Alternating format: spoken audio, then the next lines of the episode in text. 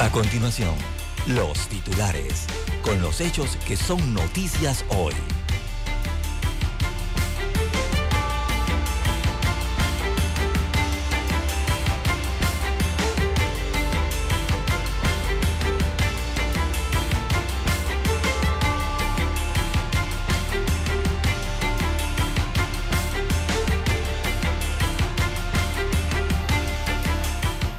Señalan responsables de explosión del edificio Costa Mare. Los bomberos establecieron la responsabilidad para una persona quien restableció el suministro de gas. También tenemos para hoy, Panamá está listo como home port para cruceros. Es un interrogante. El Partido Popular muestra interés en respaldar aspiración presidencial de Martín Torrijos. Fallece una mujer tras caer al vacío cuando hacía un senderismo en el Cerro Los Picachos en Olá, provincia de Coclé. Capturan en Panamá un dominicano solicitado en España por delito de robo. Caja de Seguro Social estrena torre de ultrasonido endoscópico en Ciudad de la Salud. También para hoy tenemos, amigos y amigas, afinan estrategia Panama Waters para convertir al país en líder de economía azul en la región. Instituciones financieras reguladas deben evitar conexiones con criptomonedas, dice el FED. Bien, empresarios urgen una planificación estructurada en sectores claves de Panamá. Jornada de registro masivo de abogados se mantendrá hasta finales de marzo. Estos son los abogados que se dedican a temas comerciales y que aparecen como agente residente o aspiran a ser agente residente. Bien, amigos y amigas, estos son solamente titulares. En breve regresaremos con los detalles de estas y otras noticias. Estos fueron nuestros titulares de hoy. En breve regresamos.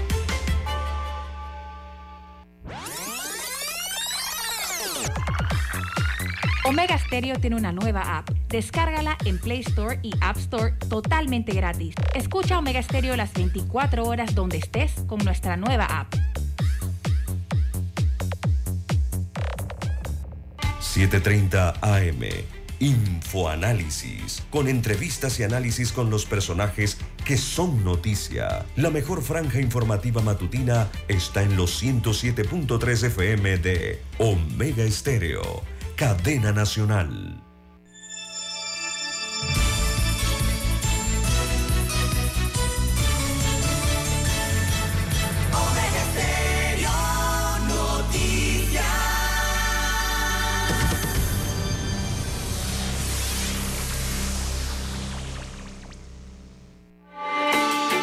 Noticiero Omega Estéreo.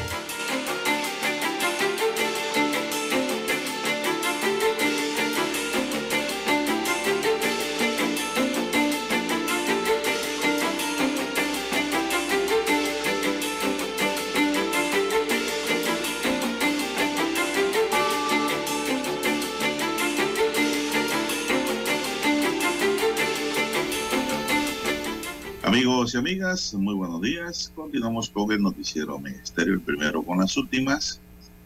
Un noticiero diferente para gente pensante. Muy buenos días. En el tablero de controles está don Daniel Arauz Pinto. En la mesa informativa les acompañamos César Lara y Juan de Dios Hernández Sanur para presentarle la noticia, los comentarios y análisis hoy lunes 13 de marzo del año 2023 pedimos para nuestra audiencia salud, divino tesoro, seguridad y protección, sabiduría y mucha fe. Mi línea directa de comunicación es el WhatsApp, es el doble seis catorce catorce cuarenta y cinco. Ahí me pueden escribir al doble seis catorce catorce cuarenta y cinco. Entonces, Lara está en redes sociales. No César, su cuenta, ¿cuál es? Bien, estamos en las redes sociales, en arroba César Lara arroba César Lara es mi cuenta en la red social Twitter, eh, también para Instagram, allí puede enviar sus mensajes, sus comentarios, denuncias, fotodenuncias, el reporte del tráfico temprano por la mañana, información que le sirve al resto de los conductores. Buenos días, eh, don Daniel, a usted, don Juan de Dios, a todos los amigos oyentes a nivel de la República de Panamá, las comarcas, las provincias, el área marítima donde cubren dos señales. También los que están en omegaestereo.com, la cobertura de ahí es a nivel eh, planetario, a nivel eh, mundial. También a los amigos oyentes que nos sintonizan en el canal 856 de Tigo, televisión pagada por cable a nivel nacional. Los que ya han descargado su aplicación de Omega Stereo y nos escuchan en sus dispositivos móviles, en sus celulares. Y también los amigos oyentes que están en la plataforma Tuning Radio, diferentes formas en las que llega la señal de Omega Estéreo y de este su programa favorito. ¿Cómo amanece para hoy, don Juan de Dios? Muy bien, gracias. Excelente. Espero que estén ustedes bien, don César y a don Dani con su litro de café. Usted no sé qué toma, o brebaje, no sé qué toma Dani ahí, pero está tomando algo, dice, ahora en la madrugada. Vamos a entrar en materia, don César, ¿qué tenemos por ahí de una vez? Bien, para hoy, bueno, arranquemos con el tiempo, don Juan de Dios, eh, la parte climatológica, meteorológica. Hoy habrá lluvias, para que sepa, don Juan de Dios, ¿eh? si lo sorprende algún chubasco o alguna lluvia eh, por algún sector donde usted esté. Así que en horas de la tarde se prevén algunos aguaceros a lo largo de la vertiente del Caribe también se prevén en horas de la tarde, eh, se irá incrementando los desarrollos convectivos generando aguaceros, lluvias y tormentas en diferentes sectores de la vertiente del Pacífico. Así que habrá lluvias para el Caribe y también habrá lluvias para la vertiente del Pacífico. Mayor intensidad en el Pacífico, entonces de estas eh, lluvias eh, serían en la región occidental, también la región oriental de la vertiente eh, y podrían extenderse hasta horas de la noche eh, las lluvias en el Pacífico. Así que ya lo sabe usted, amigo oyente, bueno, por la mañana se prevé que se mantengan algunos nublados, algunas lluvias ligeras en el Caribe y también para el Pacífico la madrugada se prevé nublada con algunas eh, lluvias intermitentes hacia la región occidental del país, también algunas lluvias en Darién. Así que ya lo sabe usted, eh, amigo oyente, por si se encuentra estos, estas lluvias, ¿no? En cualquier punto de la República de Panamá. También hay que tener cuidado hoy con eh, el índice de radiación ultravioleta, a pesar de los nublados, eh, don Juan de Dios. Los índices van a estar muy altos, aunque usted no vea el sol allí velado en el firmamento, en el cielo. Bueno, los rayos ultravioletas atraviesan todas esas nubes, ¿verdad? Eh, así que estará entre 8 a 10 eh, los UV, los UVB, perdón, eh, hacia la región occidental y oriental y los índices extremos se van a encontrar en más de 11. la medición para los rayos ultravioletas, los UVB, en el resto del país. Así que a tener precaución al respecto, don Juan de Dios. Bueno, muy bien, ayer llovió, ¿no? Sí, ha estado viviendo por sectores, ¿no? Bueno, para el interior ayer no llovió, por lo menos por el área central. Solo se nubló el cielo, pero no cayó nada. Bien, amigos y amigas, y los productores de arroz han dado un plazo este fin de semana para que el gobierno, a través del MIDA, eh, les pague la deuda corresponde al pago de una compensación de 16 dólares de la zafra 2022-2023 que suman más de 60 millones de dólares. Explicaron que en aproximadamente un mes y medio en algunas regiones del país se aproxima la cosecha para el mes. Sin embargo, el gobierno no ha cumplido con el pago. Saca la nota. A ver aquí rápidamente, amigos y amigas. Eh, que los productores de arroz de Veragua se reunieron en la sede del comité de productores de arroz de Coprave para tratar el tema y advirtieron que de no recibir respuesta del gobierno, hoy 13 de marzo a las 10 de la mañana estarán con sus maquinarias protestando en divisa, don César. Ese es el acuerdo. Ellos quieren que se les pague, si no se les va a pagar, van a protestar. Hoy 13, bueno, esperemos que no lleguemos hasta allá. Todavía hay tiempo para encontrar una salida al tema. Son las 5.45. Bien, 5.45 minutos de la mañana en todo el territorio nacional.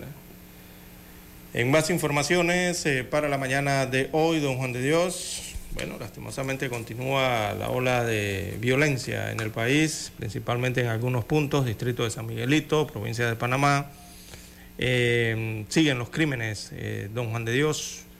Eh, otro menor resultó acribillado en su propia residencia. Esto ocurrió en la siesta de Tocumen.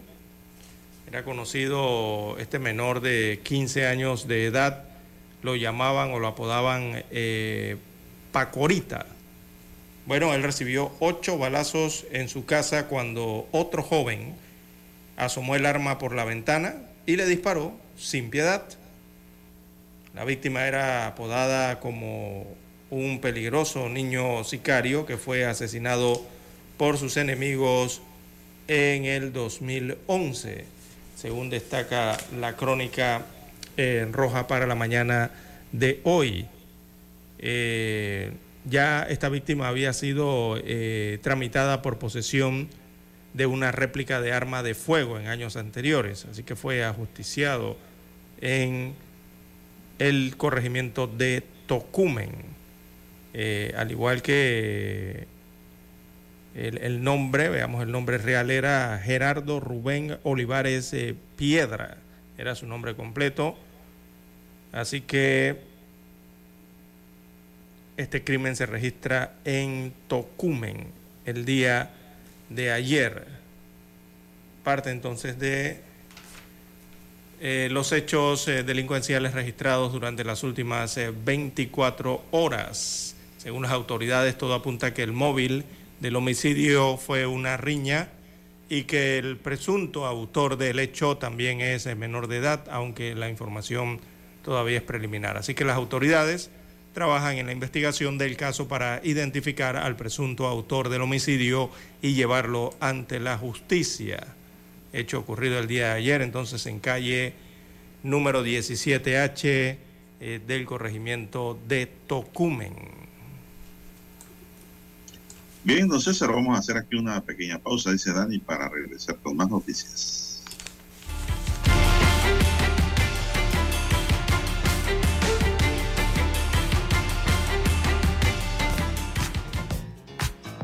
Desde el dominante Cerro Azul en los 107.3.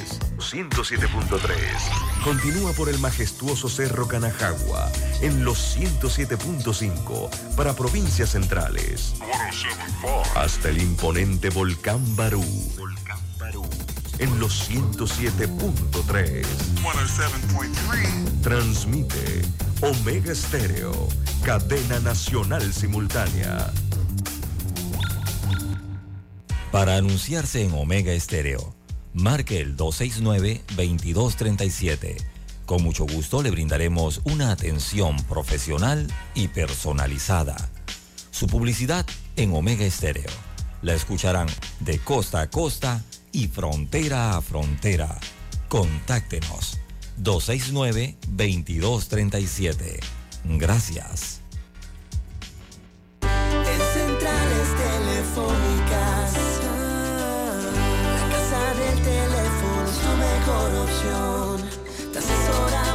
Ofrecemos buena atención. Con años de experiencia trabajando para ti. La casa del teléfono, ubicados en ya Brasil y lista hermosa. La casa del teléfono, líder de telecomunicaciones. La casa del teléfono, distribuidores de Panasonic. Ven a visitarnos. La casa del. 229-0465 lcdtcorp.com Distribuidor autorizado Panasonic Omega Stereo tiene una nueva app. Descárgala en Play Store y App Store totalmente gratis. Escucha Omega Stereo las 24 horas donde estés con nuestra aplicación totalmente nueva. La mejor franja informativa matutina está en los 107.3 FM de Omega Estéreo, 530 AM. Noticiero Omega Estéreo presenta los hechos nacionales e internacionales más relevantes del día. 7:30 AM. Infoanálisis. Con entrevistas y análisis con los personajes que son noticia. De 8 y 30 a 9 y 30 de la mañana, sin rodeos. Con Álvaro Alvarado. De lunes a viernes. Por Omega Estéreo. Noticiero Omega Estéreo.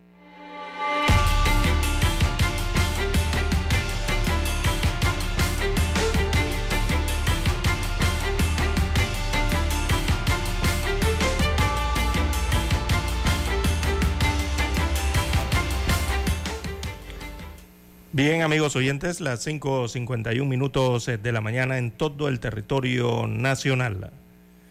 Bueno, don César, continúan los accidentes, pero esta oportunidad no fue un accidente de tránsito. Fue la caída de una joven mujer, don César, que se dio este hecho en la provincia de Coclé ayer. Una mujer falleció la mañana de este domingo en el Cerro Los Picachos de la provincia de Coclé, en Olá, tras ser sorprendida por las ráfagas de vientos cayendo al precipicio en las laderas del cerro. Unidades del SINAPRO y de los bomberos acudieron al lugar para hacer las labores de rescate. Sin embargo, al bajar al punto, la joven fue encontrada sin signos vitales. Esto ocurrió ayer. Y pues eh, Manuel Gómez, director regional de SINAPRO de Coclé, detalló que se trata de una joven de unos 30 años e hizo un llamado a la población de tener precaución al visitar estos sitios y conocer la topografía del lugar donde van a realizar el senderismo. Los Picachos es uno de los, de los destinos más emblemáticos de Olá. Tiene una elevación de 377 metros sobre el nivel de mar y es uno de los sitios más visitados por los senderistas por su espectacular, espectacular vista desde la cima de este cerro. El cerro tiene una dificultad media para escalarlo por la razón de la empinada que tiene en sus laderas. El hecho, don César, pues ha dejado consternado a todo Panamá. Si uno observa en la fotografía, don César, la gente camina por el filo Sí. del Cerro Los Picachos para llegar a la cima, es decir, tiene que atravesar por el filo de una ladera. Para ambos lados hay caída. Así que hay que tener mucho cuidado, César, cuando eh, se hace esta actividad. Esto queda, don César, ahí de ejemplo para los senderistas, porque sin lugar a duda van a seguir yendo, porque es un lugar bonito, es un lugar atractivo, es un lugar de emociones. Lo que no hay que hacer, don César, en esa ese camino de ladera, eh, ese camino de filo, no es ponerse a tomarse selfie, porque te puede sorprender una ráfaga de viento, o te puedes resbalar. Y si te llega a rebalar, don César, ahí no hay con qué agarrarse, dónde pararse, te va loma abajo, como se dice, ¿no? Y es peligroso. No sé qué usted nos puede decir, don César. Usted ha ido allá, usted de Coclé. Sí, el Picacho no sí, Olá. Eh, es peligroso, don Juan de Dios, el tema de los vientos. Recordemos que esta zona entre las provincias de Coclé eh, y la zona limítrofe interprovincial entre Veraguas y Herrera eh, es catalogada como una de las zonas de mayores vientos, ¿no? Eh, que se registran en la provincia, perdón, en la República de Panamá. Por ello, usted ve que han instalado en estas partes de, los distritos de Penonomé, Nataola y, Agua Dulce estos tipos de energías eólicas, aerogeneradores y otras que tienen que ver también con paneles solares, ¿no?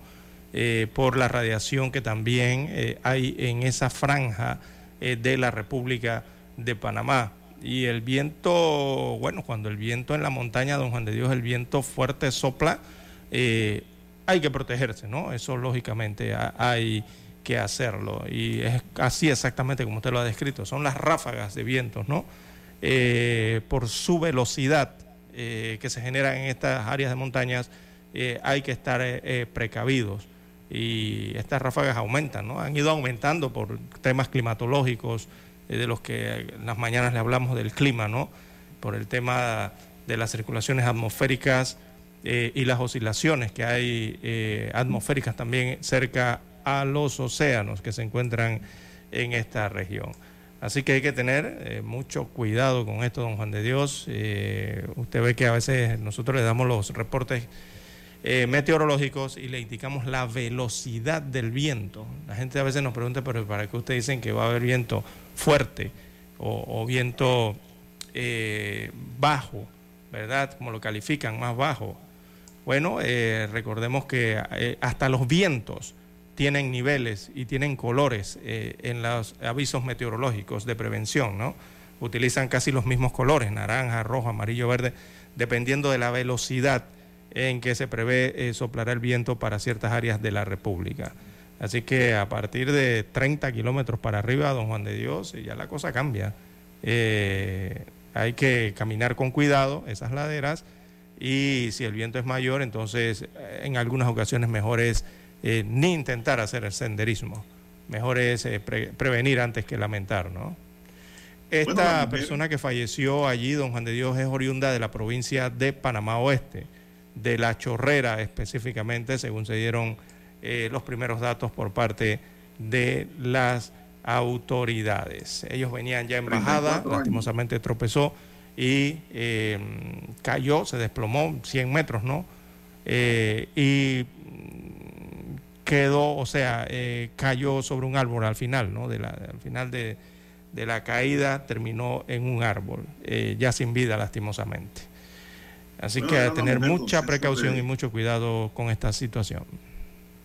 Era una mujer de 34 años. Sí. Muy joven, 34 años, una mujer joven y fuerte. Joven, como no, sí. Que descendía del cerro junto a tres amigas más. Se conoció, la mujer perdió el balance resbaló y cayó ladera abajo, don César. El alcalde de Olá, Eliezer Becerra, aconsejó a los visitantes acudir con guías que conozcan el terreno para evitar estos hechos lamentables. Las labores de recuperación del cuerpo demoraron cerca de cinco horas debido a lo complejo de la maniobra y la topografía del lugar. También acudió el Ministerio Público, para realizar las labores de recuperación del cuerpo e iniciar la investigación correspondiente. Los picachos de Olá, pues como ya dijimos, son cerros que cuentan con senderos para que personas puedan subir hasta la cima. Una de las actividades favoritas de los senderistas es ver el amanecer en el lugar, no sé, Sí, eso es lo probable que estas jóvenes amanecieron por allá. Exacto, eso es lo hermoso de, del senderismo, ¿no? y de, estas, y de las montañas, no simplemente de Coclé, sino de las montañas a nivel de la República de Panamá. Pero, don Juan de Dios, eh, por eso es que hay que consultar el viento, eh, hay que consultar las predicciones específicas de meteorología para las montañas. Y eso es fácil de hacerlo, eso existe en el Internet. Usted nada más tiene que accesar a través de un celular o cualquier cuenta de Internet, eh, ¿verdad? o, estación de Internet y allí usted se entera del viento, además de las lluvias y esto. Entonces, lo otro es, eh, como usted bien señala y señala el alcalde, es no salir con gente inexperta. Eh, si se dan rachas de viento, digo, a más de 25, 30, 40, 60 kilómetros por hora, mejor es no excursionar o no llevar gente inexperta en esa excursión. Eh, lo mejor es desistir del plan original cuando las laderas o en esas laderas o en esas cimas se prevén vientos fuertes. Y lo otro es, bueno, si usted ya va en su en su excursión, ¿verdad? Eh, eh, lo obvio es llevar a una persona experta que lo guíe.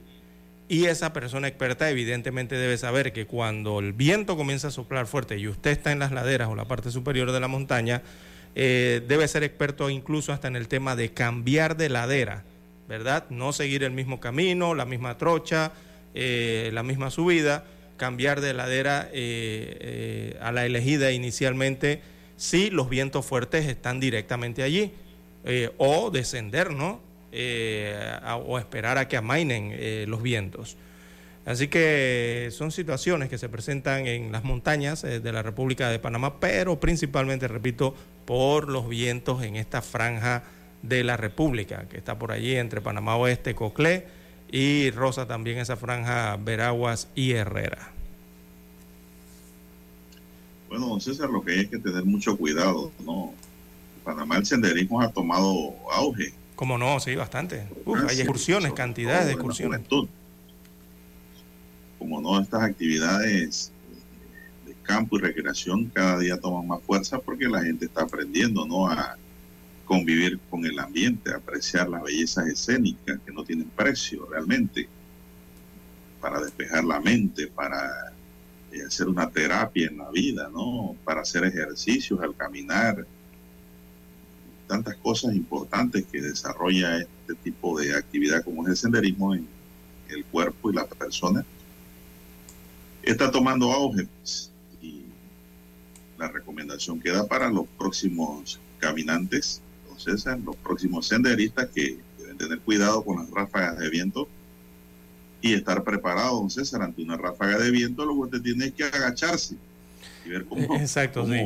O si no, llevar eh, implementos que lo ayuden. Hay un implemento que ayuda cuando eso ocurre, eh, que son los bastones. Usted ve a los senderistas, sobre todo en Europa, cuando suben llevan unos bastones en las muñecas, ¿no?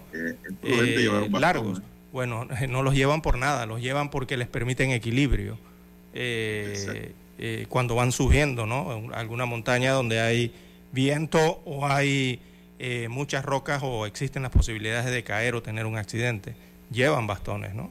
Aquí creo que en Panamá no se utiliza mucho eso. Bueno, vamos a escuchar nuestro himno nacional, don Dani, regresamos con más noticias.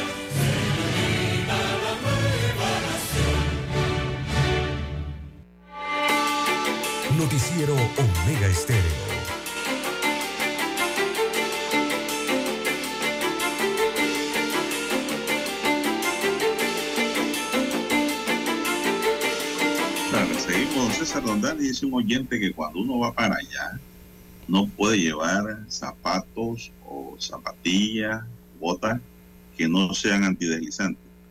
Ajá, sí, por las rocas. Buen agarre, don César, dice. Eso no es de que van a, subir en chancleta, como andan los pelados ahora que quieren hasta trabajar la construcción en chancleta, don César. Usted los ha visto, ¿no? Así es, con chancletas de goma, esa eh, de playa, ¿no? Estilo así de playa. Tiene que ir bien preparado, con una. Bueno, con algo que tenga buen agarre, don César, para evitar los deslizamientos.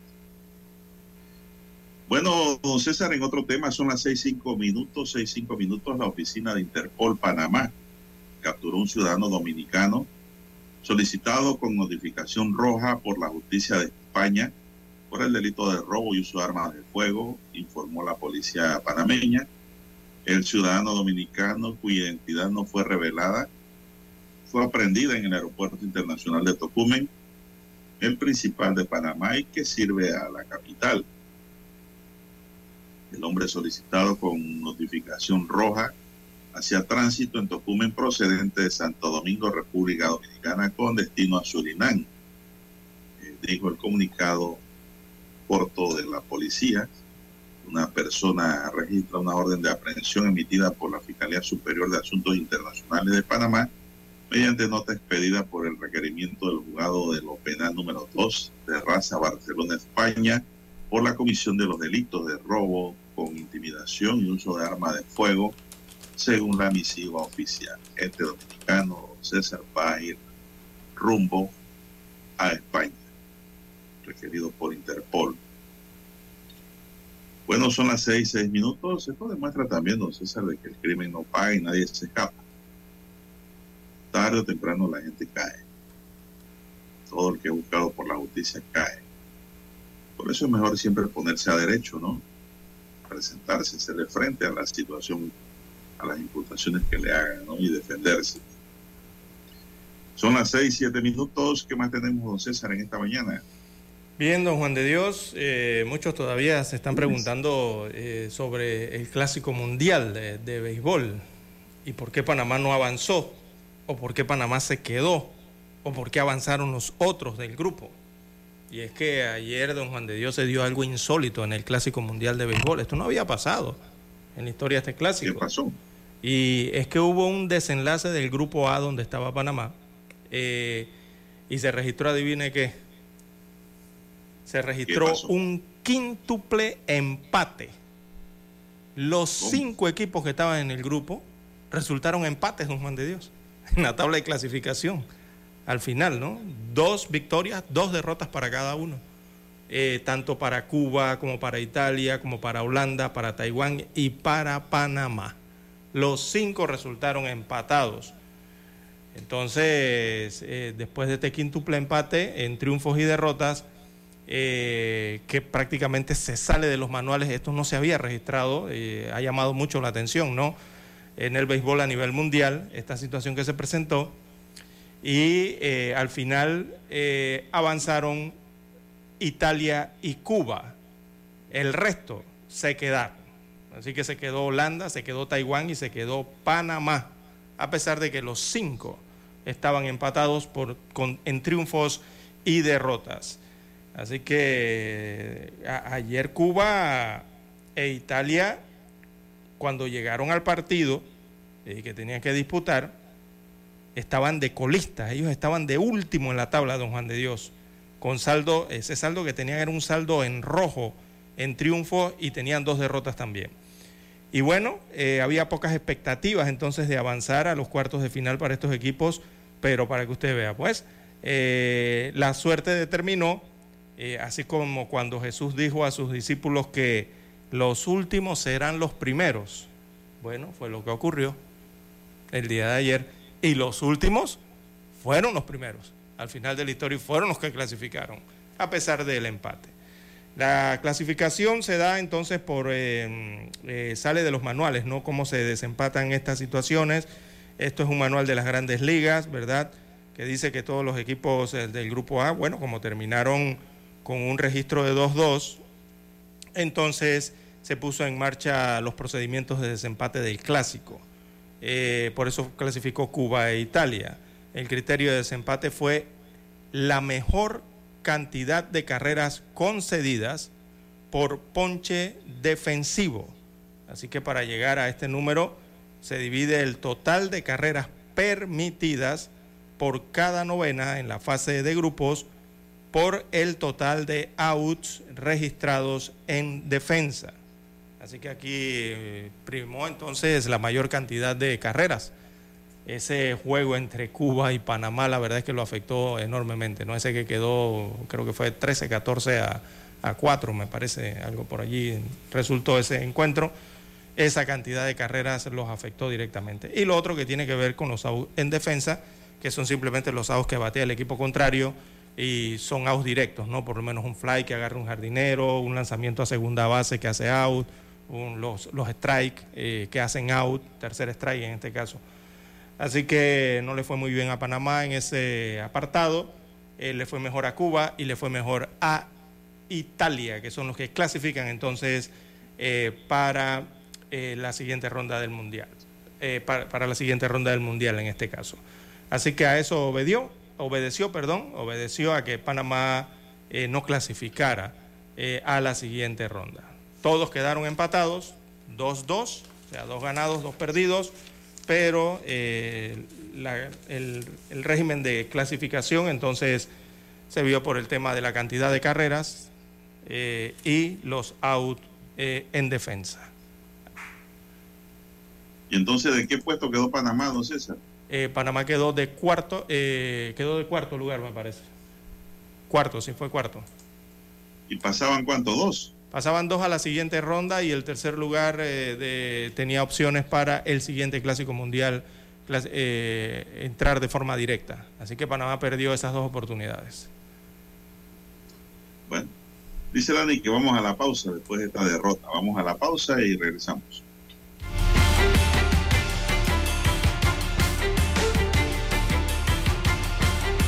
La mejor franja informativa matutina está en los 107.3 FM de Omega Estéreo. 5.30 AM. Noticiero Omega Estéreo. Presenta los hechos nacionales e internacionales más relevantes del día. 7.30 AM. Infoanálisis. Con entrevistas y análisis con los personajes que son noticia. De 8 y 30 a 9 y 30 de la mañana. Sin rodeos. Con Álvaro Alvarado. De lunes a viernes por Omega Estéreo.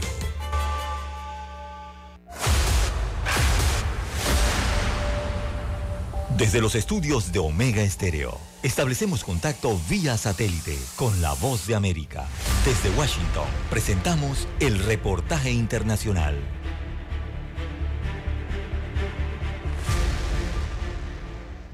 Mifepristona es el medicamento que tiene como blanco de demandas legales a la Administración de Alimentos y Medicamentos FDA y que también da pie a cuestionamientos sobre el papel de las farmacias en Estados Unidos.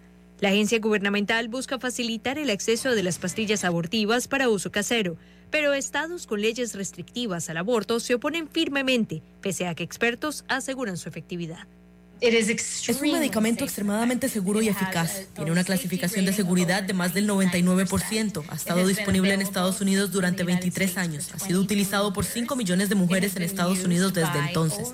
Es altamente efectivo. Alrededor del 95 al 97% de las personas que toman estas pastillas terminarán su embarazo. California decidió cortar lazos con Walgreens después de que esta cadena de farmacias anunciara que no distribuirá este medicamento en 21 estados con gobiernos republicanos. Missouri celebró la decisión. Estamos agradecidos de que su empresa hasta el momento no haya aceptado la invitación ilegal y arriesgada de la FDA para que las farmacias usen el correo para obtener y vender píldoras abortivas. Texas, estado altamente restrictivo ante el aborto, se unió a la moción asegurando que Además de ser ilegal el envío por correo, los medicamentos abortivos son peligrosos y pueden utilizarse para manipular a las mujeres para que reciban abortos no deseados. La cadena de farmacias aseguró que respetará las regulaciones que apliquen. Walgreens planea dispensar mifepristona en cualquier jurisdicción donde esté legalmente permitido hacerlo. Una vez que estemos certificados por la FDA, dispensaremos este medicamento de acuerdo con las leyes federales y estatales. Proporcionar medicamentos legalmente aprobados a los pacientes es lo que hacen las farmacias y se basa en nuestro compromiso con las comunidades en las que operamos. La postura de algunos gobiernos conservadores ha encendido en repetidas ocasiones alertas en la Casa Blanca. Los funcionarios electos que se enfocan en las farmacias y su capacidad para brindarles a las mujeres acceso a medicamentos seguros, efectivos y aprobados por la FDA son peligrosos y simplemente inaceptables. A lo que algunos expertos se han sumado. Los pacientes necesitan acceso a estos medicamentos tanto para causar un aborto como para el aborto espontáneo, por lo que la decisión de no distribuirlos en Walgreens en estos estados no es con base en las necesidades médicas de los pacientes. Hasta el momento ninguna farmacia vende dichos medicamentos libremente al público y el futuro de esta posibilidad está aún en vilo. Laura Sepúlveda, Voz de América, Austin, Texas. Escucharon vía satélite desde Washington el reportaje internacional. 7 de febrero, año 1981. Escuchan transmisiones de prueba de Omega Estéreo, nueva corporación radial con total cobertura nacional. Durante 42 años te hemos acompañado las 24 horas del día, ofreciéndote entretenimiento e información. Noticiero Omega Estéreo. Infoanálisis. Formamos parte de la generación ochentera. Omega Estéreo. Total cobertura nacional.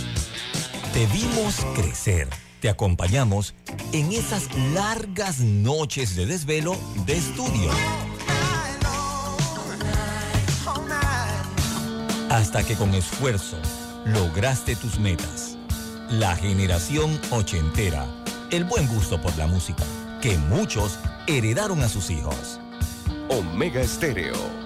Durante 42 años hemos sido tu fiel compañía. Omega Stereo.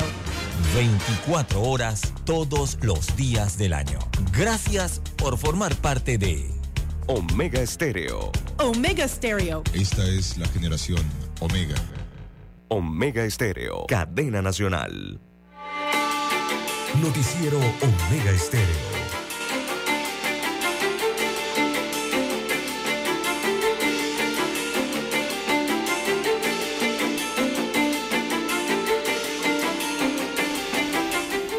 Continuamos. Sigue amaneciendo, don César. Está amaneciendo ya, llegó la mañana. 17 minutos después de las 6 de la mañana para todo el país. Estacionarse en lugares no autorizados es una mala costumbre de muchos conductores. Por esta violación al reglamento de tránsito han colocado 3.717 multas por vehículos mal estacionados solo en el mes de enero de 2023. Tienes ese número. La nota dice que es una mala costumbre. Yo diría que a veces es una necesidad, entonces, no una mala costumbre. Yo creo que nadie quiere estacionarse en lugares prohibidos. Pero si no hay dónde, ¿dónde vas a dejar el auto?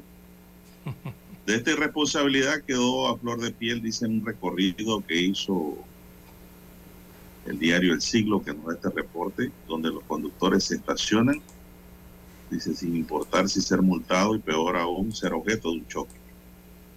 Por ejemplo, en la avenida Cuba, dice, un lugar, bueno, es que la avenida Cuba no hay donde estacionarse. Además estamos bien cuidados, que cobran y nadie les dice nada. Justo a los Semena igual, la avenida México, avenida B, área bancaria, por mencionar algunos, que son los lugares donde los conductores estacionan, hasta en las aceras a veces. La ciudad carece de estacionamiento, dice el periódico, por eso se ve demasiados autos mal parqueados. Y esto lo justificó el conductor Torres Ortega, que habló sobre el tema. Eh, en realidad dice que hacen falta de crear políticas públicas desde el ámbito municipal para que se pueda gestionar en los posibles programas o proyectos para el parque vehicular, don César. correcto. Es cierto, ¿no? Mire. Lo que tiene que ver entonces con el espacio dentro de la ciudad capital y el área para estacionamientos. Lo que ocurre también es la señalización, don Juan de Dios, en, las diferentes áreas, en las diferentes carreteras, avenidas eh, del país, sobre todo de Ciudad Capital. Eh, una cuestión es una boleta por eh, estar mal estacionado, ¿verdad? Según el reglamento de tránsito. Pero también existen otras que hay ahí ligadas ¿no? al tema que tiene que ver con el espacio para dejar un automóvil.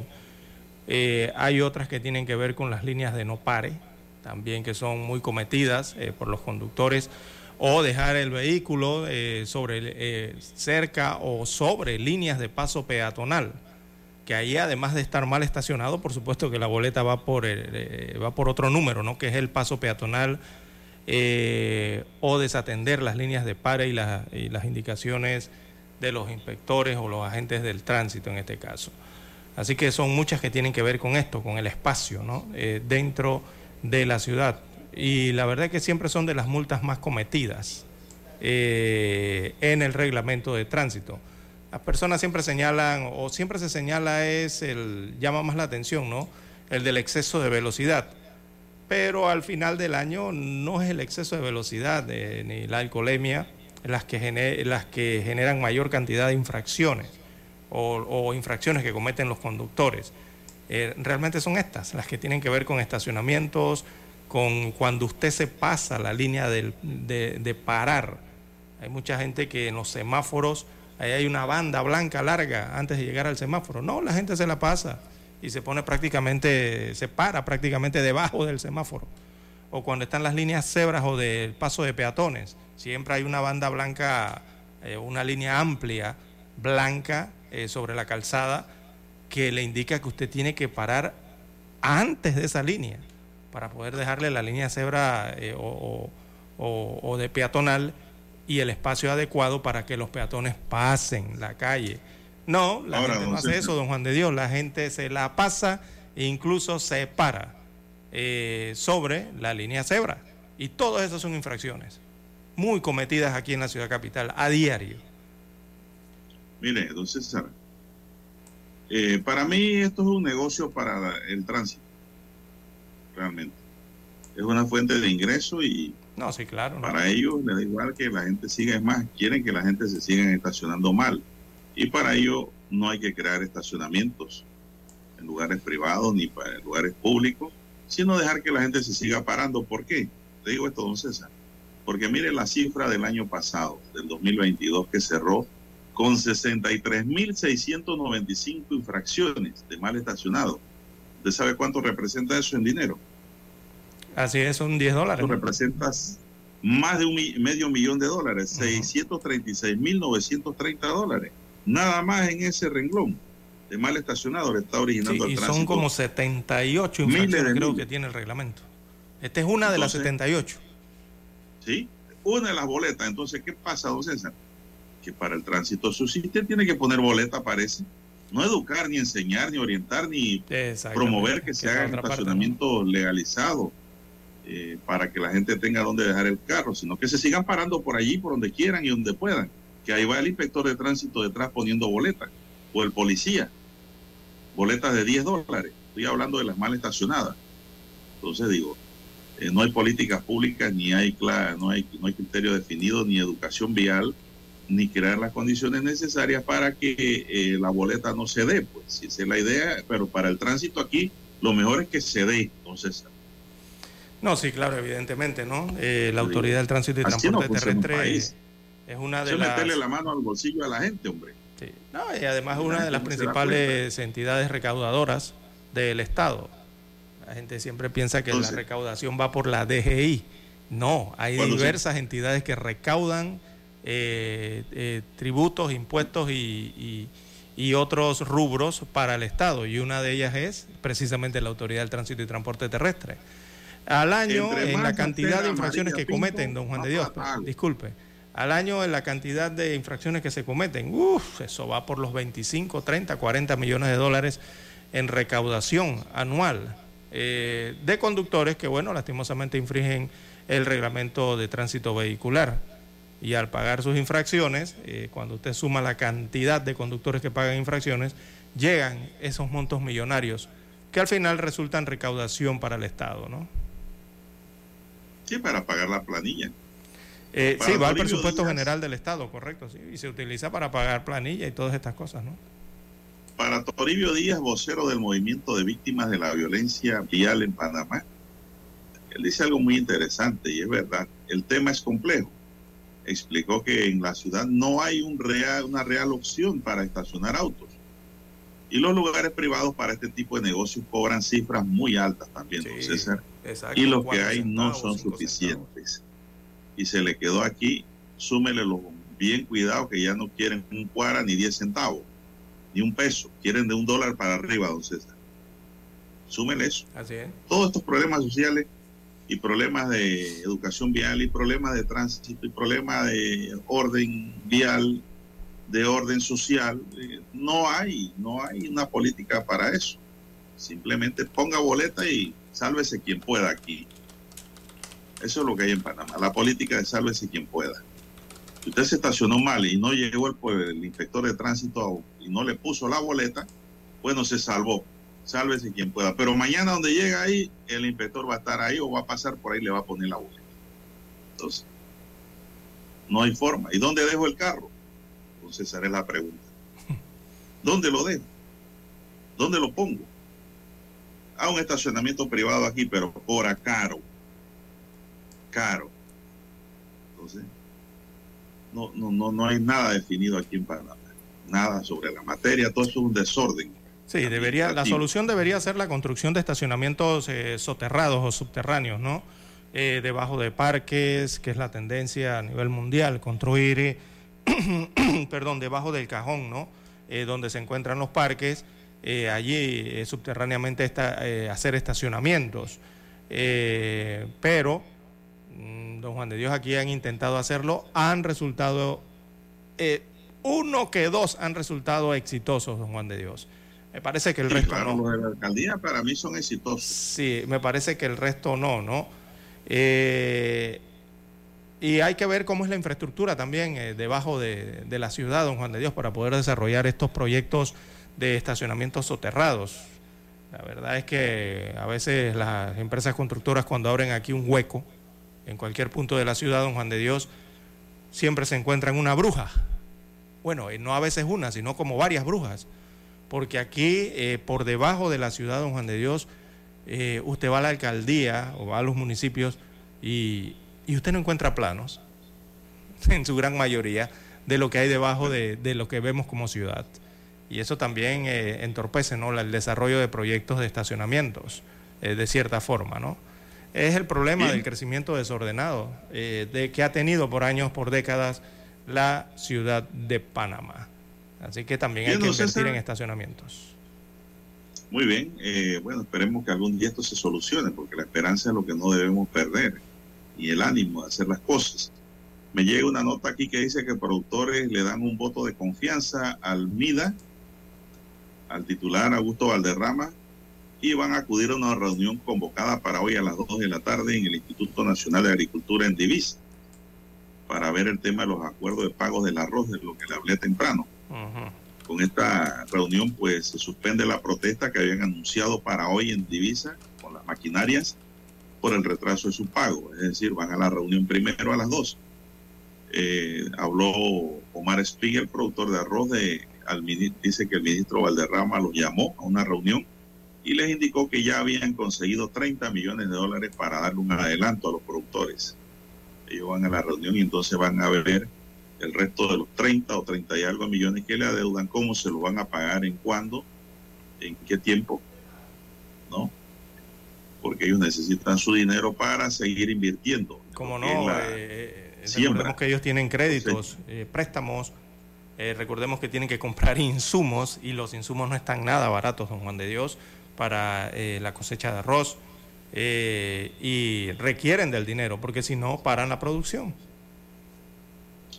Bueno, ya son las 6:29 minutos con 30 segundos. Don Dani, preparémonos para escuchar el periódico.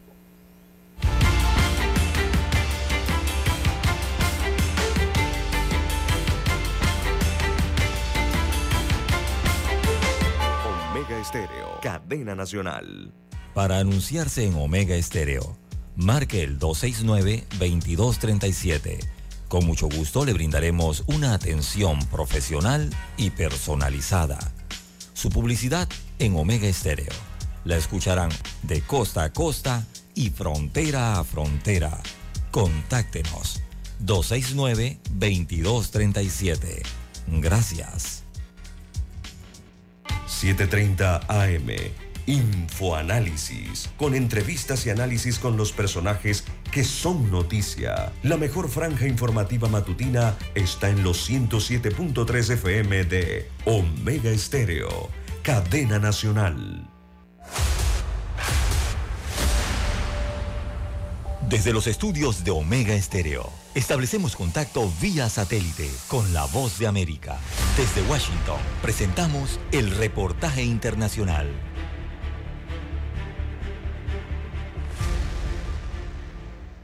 Psicodata Venezuela, una investigación de la Escuela de Psicología de la Universidad Católica Andrés Bello que presenta un diagnóstico de la situación psicosocial de la población venezolana. Ante la ausencia de estadísticas oficiales, revela que el 90% de las personas consultadas siente preocupación por la situación que atraviesa el país y un 45% afirma que su ánimo se ha ido deteriorando. Al presentar los resultados del estudio, la psicóloga e investigadora Adle Hernández destacó que el 64.5% de los encuestados aseguró que la principal fuente de estrés son los problemas económicos. El segundo, que salud, está con un 15%, o sea que estamos hablando casi de 50 puntos porcentuales de diferencia entre el primero y el segundo lugar. Para los pobres el problema económico es más estresante, 68%, pero fíjense que para los no pobres sigue siendo un problema reportado con mucha frecuencia. El 61% de los no pobres también están estresados por el problema económico. En tanto, Ángel Oropesa, jefe de cátedra de Psicología Social de la UCAP, resaltó que los focos de atención a la hora de diseñar iniciativas psicológicas deben ser mujeres, personas mayores de 65 años, personas pobres y de menor nivel de educación, así como jóvenes de 18 y 24 años. Además, insistió en la necesidad de que se implementen cambios en la estructura social y política del país. Tiene que haber un trabajo conjunto de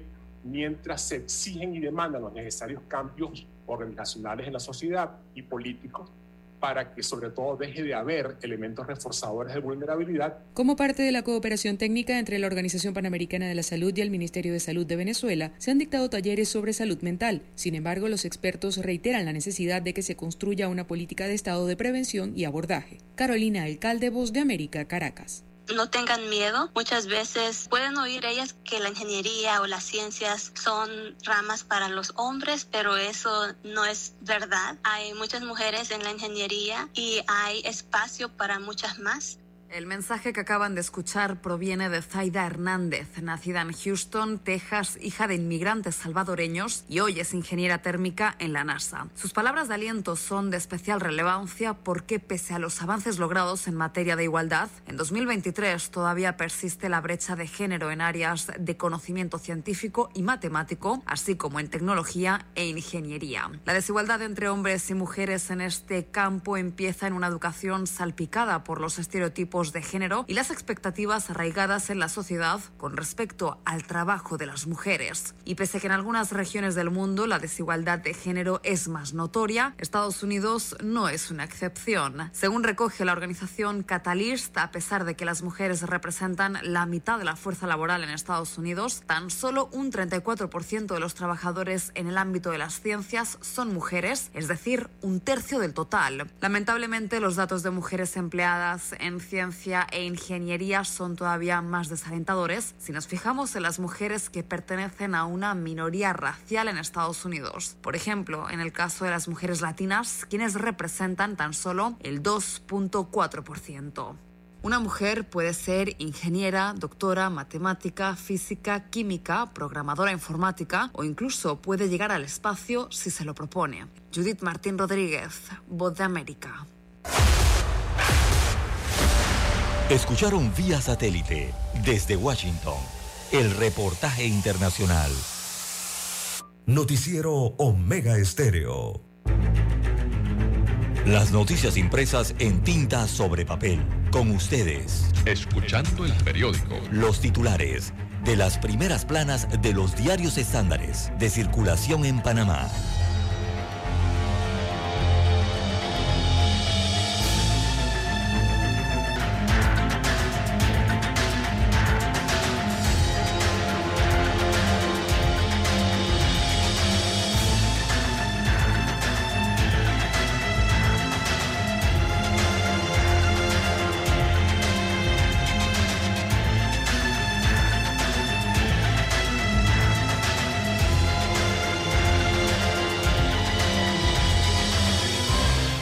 Bien, amigos oyentes, el diario La Prensa titula para este lunes 13 de marzo del año 2023, eh, postergan pago para cumplir con la ley fiscal. Destaca el titular que el gobierno logró que el déficit fiscal en el año 2022 eh, atraviese, atraviese, dice aquí, eh, dentro, perdón, estuviese dentro del 4% sobre el Producto Interno Bruto, el PIB. Así que el límite establecido en la Ley de Responsabilidad Social Fiscal era ese, ¿no? Así que con ingresos corrientes por 4.933 millones de dólares, 395 millones de dólares menos de lo proyectado, eh, lograr un déficit fiscal dentro del 4% parecía complicado. Para alcanzar eh, tal hazaña, el Ministerio de Economía y Finanzas firmó un financiamiento con el Citibank por 364 millones de dólares, fondos que se utilizan para cubrir pago de intereses de la deuda correspondiente al año 2022. Bueno, en Panamá todo se soluciona pidiendo préstamos internacionales. Así solucionaron esto. Bien, en más títulos eh, para la mañana de hoy del diario La Prensa, baja comprensión lectora, destaca aquí el título, la brecha educativa se profundiza. Así que un estudio del Centro de Investigación Educativa de Panamá muestra que se produjo una pérdida significativa de velocidad lectora, pero únicamente en los estudiantes de escuelas oficiales. Además, la cantidad de interacción virtual entre los estudiantes y sus profesores en la pandemia fue de 6 a 10 horas por semana en el sistema oficial y de 16 a 20 horas, 20, perdón, horas en el particular. También otros títulos del diario La Prensa para hoy, veamos si despliega aquí rápidamente, bueno, 400 mil eh, o 400 mil dólares para donaciones en la alcaldía de Capira, esto en Panamá Oeste así como usted lo oye. El alcalde de Capira, Jorge Ramos, logró que el Consejo Municipal del Distrito, la Autoridad Nacional de Descentralización y la propia Contraloría General de la República permitieran el uso de 400 mil dólares en donaciones de carácter social, fondos que únicamente se destinarían a la compra de una finca. También para hoy el diario La Prensa titula Lao Cortés confirma contrato por 231.6 millones de dólares. Veamos de qué contrato se refieren. Así que él es el director general de la Caja del Seguro Social, su nombre Enrique Lao Cortés. Bueno, confirmó un contrato por 231.6 millones de dólares con el consorcio Teleradiografía para renovar el equipo de imagenología de 62 instalaciones de salud de la entidad. Así que el proceso de licitación comenzó en julio del 2022 y finalizó en enero pasado con eh, la adjudicación del respectivo contrato. También para hoy el diario La Prensa titula en panorama Problemas de género del Ministerio de la Mujer. En la sección Vivir Más, las nuevas áreas marinas protegidas. Esto está en la página 6B. También en la página 5B, en la sección Vivir Más, una mirada a los rascacielos de fantasía en la capital china. En los deportes hay dos titulares. El primero es quíntuple empate. Panamá queda fuera del Mundial. Quedó en la cuarta casilla. Todos quedaron empatados, pero por el tema de desempate, Panamá quedó en la cuarta casilla y no clasificó. Bien, y el otro es eh, el Ironman 70.3 aparece la fotografía de Andrés Arce. Él se impone en Panamá en el Ironman 70.3. Así que se trata del paraguayo Andrés eh, Arce. Eh, celebró entonces con la bandera de su país luego de imponerse en el Ironman 70.3 de Panamá con un tiempo de 4 horas, 2 eh, minutos y 46 segundos. Lo escoltaron el colombiano DAS, dice aquí, o o DAS Montealegre con un registro de 4 horas 9 minutos y 2 segundos y el surinanés, no, tiene que ser surinamés.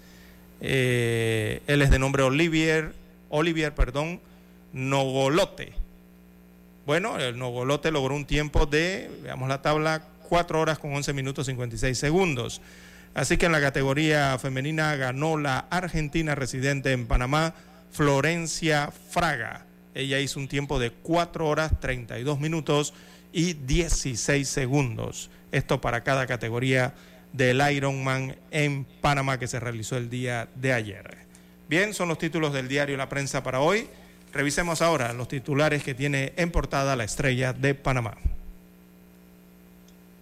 Bien, la estrella de Panamá para hoy nos dice, bomberos señalan responsables de explosión del edificio Costamare.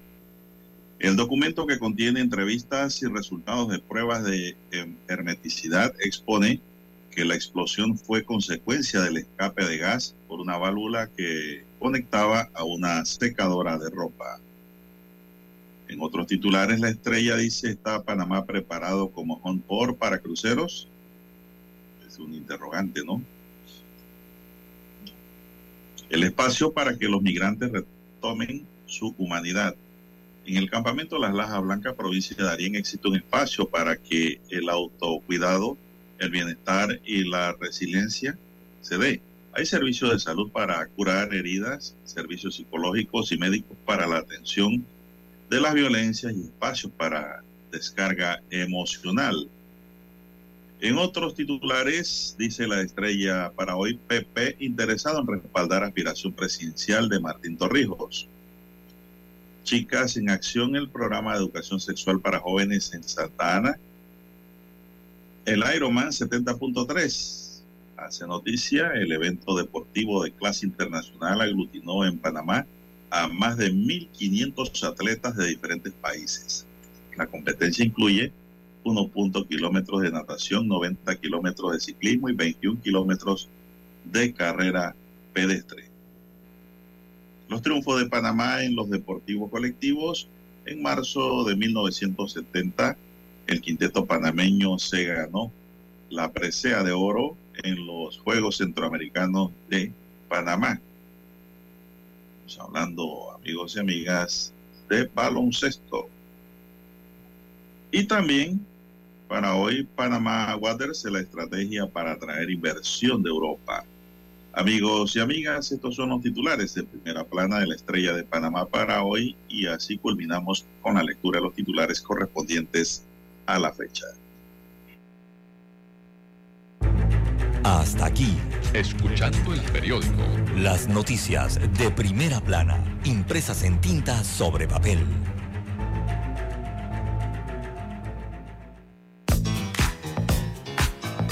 Desde el dominante Cerro Azul en los 107.3. 107.3. Continúa por el majestuoso Cerro Canajagua en los 107.5 para provincias centrales. Hasta el imponente Volcán Barú. En los 107.3. Transmite Omega Estéreo, cadena nacional simultánea Noticiero Omega Estéreo. Desde los estudios de Omega Estéreo, establecemos contacto vía satélite con la voz de América. Desde Washington, presentamos el reportaje internacional.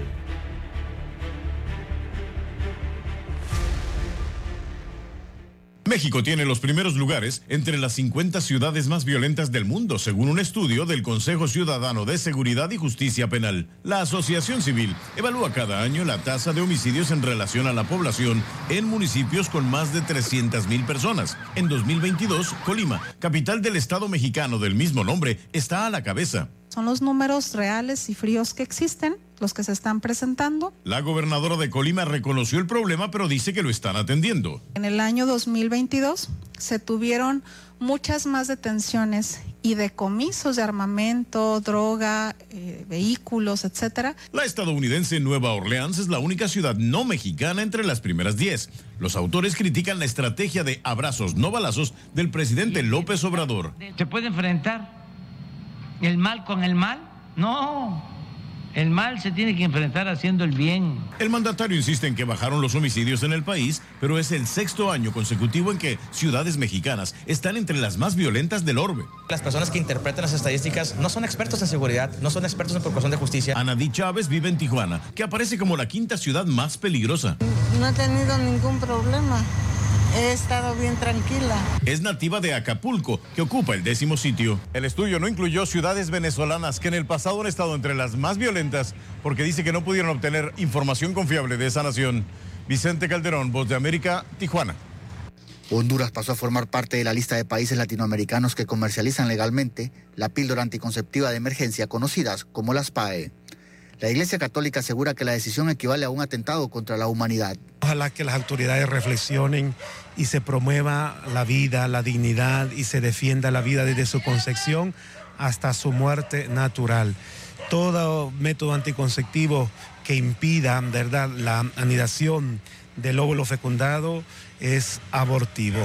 La Secretaría de la Mujer mantiene que el uso de la píldora está avalado por la Organización Mundial de la Salud y asegura que no busca afectar a las mujeres cuando la Organización Mundial para la Salud lo ha dicho per se, que no es abortiva.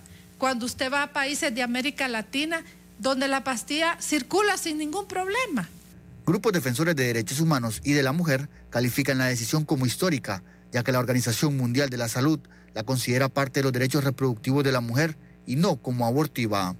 El ministro de Salud de Honduras, José Matthew, se refirió a ese punto es un anticonceptivo. Impide que se lleve a cabo la penetración del espermatozoide en el óvulo. Y mientras eso no suceda, no hay un ser humano ya en crecimiento. Honduras era el único país de América Latina que no permitía la distribución de estas píldoras. Oscar Ortiz, Voz de América, Honduras. Escucharon vía satélite desde Washington el reportaje internacional.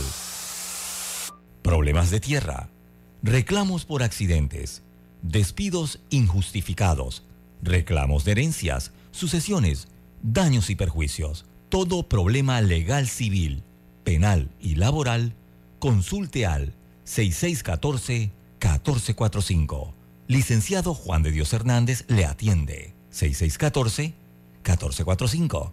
Con atención en Panamá Panamá Este, Panamá Oeste, Colón, Coclé, Santiago, Herrera y Los Santos. Anote y consulte 6614-1445. Es momento de adentrarnos al mar de la información. Este es el resultado de nuestra navegación por las noticias internacionales más importantes en este momento.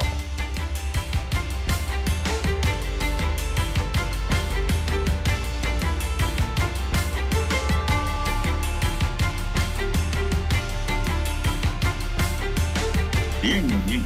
Sí, o no. Seguimos. Bueno, don Dani, don César, amigos y amigas, aquí nos llega una nota que dice que de las 10 mejores universidades que existen en Centroamérica, dos pertenecen a Panamá. Se trata de la Universidad de Panamá y la Universidad Tecnológica de Panamá, que lograron entrar en el ranking regional 2023 en el QS Latin American University Ranking, que es reconocida por representar los criterios que reflejan la excelencia universitaria en la región, definida en consulta de expertos y a las propias instituciones. De acuerdo con lo expuesto por el QS Latin American 2023, la UTP logró ser la cuarta mejor universidad centroamericana, ya que se ubicó en la posición 122 de Latinoamérica, mientras que la Universidad de Panamá selló un séptimo puesto tras entrar en un rango de 171.